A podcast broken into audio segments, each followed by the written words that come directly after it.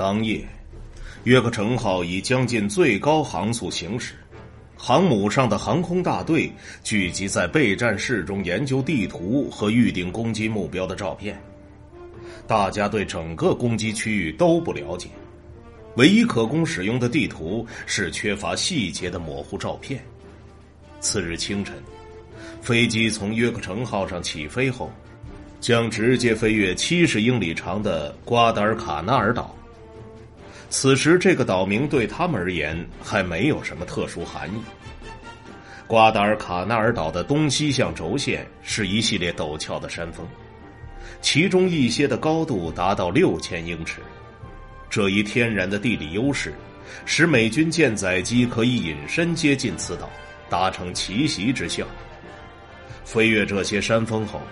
飞机距离图拉吉就只有十二英里的距离了。他们可以全速前进，穿过当时尚未被命名为铁底湾的水域，摧毁停在图拉吉和旁边吉沃图港的日本船只。五月四日拂晓，约克城号行驶至瓜达尔卡纳尔岛以南约一百英里处，一股冷空气突然造访，天气变得十分恶劣，阴云密布，狂风大作。风速高达三十五节，还不时的下着雨。这对于舰船上的军官和船员来说是件好事。当船上的飞机已经飞入天气良好的海域时，对航母而言最理想的状况便是始终隐藏在黑暗中，这能有效防止敌方的空袭反击。他们在黎明前就通过扬声器吹响了集结号，上马号。作战队伍包括二十八架俯冲轰炸机和十二架鱼雷轰炸机。早上六点三十一分，六架 F 四 F 战斗机率先起飞，他们将为特混舰队进行战斗空中巡逻。七点一分，第一架轰炸机起飞，每架俯冲轰炸机都携带了一枚一千磅重的大型炸弹，鱼雷轰炸机则载有马克十三型鱼雷。轰炸机迅速朝瓜达尔卡纳尔岛上空爬升，在朦胧的晨光中飞越岛上高耸的山峰。随着北部清脆的山坡坡度下降，天气逐渐明朗。此时，铁底湾的景象一览无余，佛罗里达群岛和图拉吉岛清晰的展现在飞行员面前，显现的轮廓与他们研究的地图是吻合的。他们开始俯冲加速。海军少校小威廉·欧波奇是第五侦察机中队的队长。上午八点，他率先抵达了吉沃图港。他和飞行员在一点九万英尺的高度观察下方情况时，以为有个强大的日本舰队散布在下面，但事实证明，他们此前的船舶识别训练失败了。他们认为自己看到了一艘轻型巡洋舰、两艘驱逐舰、一艘水上飞机供应舰、五艘运输舰以及各种炮艇和小艇。可后来查明的真实情况是，下方仅有一艘扫雷舰、两艘小型扫雷舰、一艘小型运输船、两艘驱逐舰以及一些登陆艇。大多数战争史学家把这类错误归结于可视度低或者飞行员经验不够，但其中一位历史学家塞缪尔·艾利奥特·莫里森不同意这一点。他指出，飞行员普遍倾向于高估敌船的规模和级别，这种情况并不会随着飞行时间的增加而消失。在战争中，有个普遍情况是。飞行员总是会高估自己看到的东西，他们眼中的天鹅其实是普通的鹅，而他们眼中普通的鹅，往往只是鸭子或小鸡。这次空袭完全出乎日本人的意料，他们没有空中掩护，几乎毫无防备。日舰进行了微弱的抵抗，发射了一些防空炮弹，但因缺乏训练，很难命中。第一轮战斗结束时，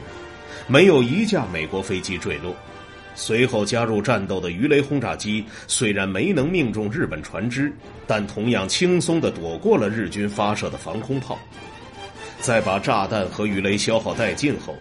约克城号上的所有飞机都向南返回到等候已久的航母上。此时，航母也已向前行进了二十英里。波奇少校曾打趣说：“他们重新装备和补充燃料的速度实在太快了，机组人员甚至没来得及喝完一杯咖啡，就重新回到了驾驶室。”上午十一点，他们再一次飞往图拉吉和吉沃图，开始了又一轮的轰炸。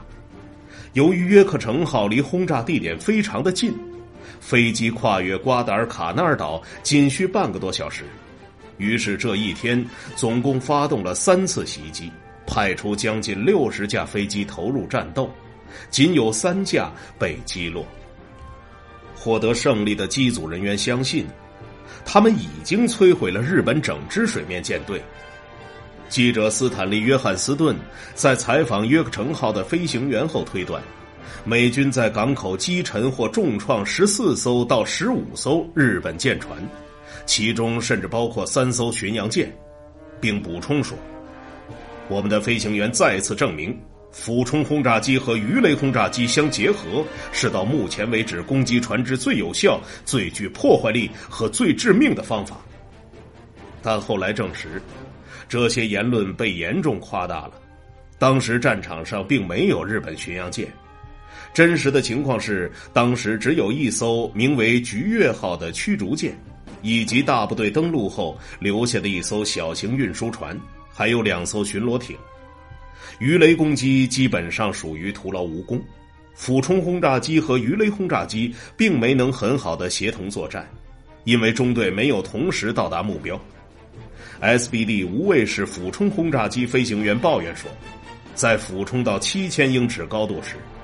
轰炸瞄准镜和挡风玻璃上产生了雾气，限制了视野，干扰了投弹。解决方法之一是从较低的高处俯冲。不过，为了彻底解决这个问题，人们重新设计了轰炸瞄准器和挡风玻璃。美军在日本的这支小型舰队身上浪费了海量的弹药：二十二枚鱼雷，七十六枚一千磅重的炸弹。以及一万两千五百七十发点五零英寸的子弹和七千零九十五发点三零英寸的子弹，尼米兹向金报告时说：“考虑到敌方几乎没有防空兵，而且仅有极少的防空火力，我方弹药的消费居然如此巨大，实在令人失望。”他补充说：“这一行动再一次表明。”飞行员必须在空战的各个阶段接受全方位的训练，把握每一个机会练习射击。